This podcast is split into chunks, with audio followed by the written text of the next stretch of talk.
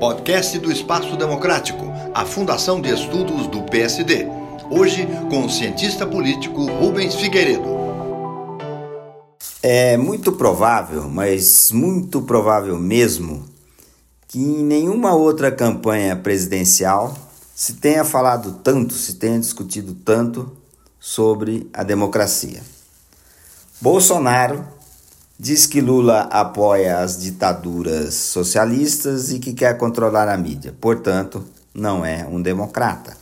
Lula diz que o Bolsonaro tem tendências golpistas e que não respeita as instituições, vive atacando o Supremo, por exemplo. Então, Bolsonaro também não seria um democrata.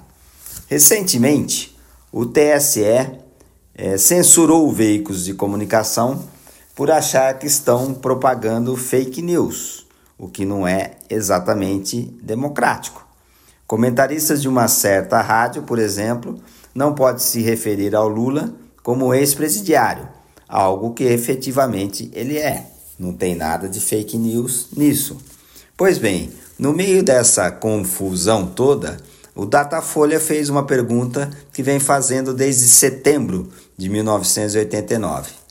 Qual é o melhor sistema de governo? E houve um recorde de adesão de apoio à democracia.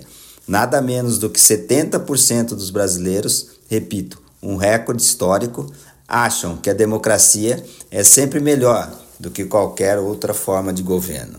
Apenas 5% afirmam ou concordam que em certas circunstâncias é melhor uma ditadura. Trata-se de um resultado para festejar.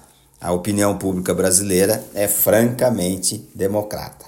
E aqueles que acham que o eleitorado de Bolsonaro também defende ditaduras ou golpes, é bom ficar informado de que 80% dos eleitores de Bolsonaro apoiam a democracia, enquanto 78 do eleitorado do Lula apoiam a democracia.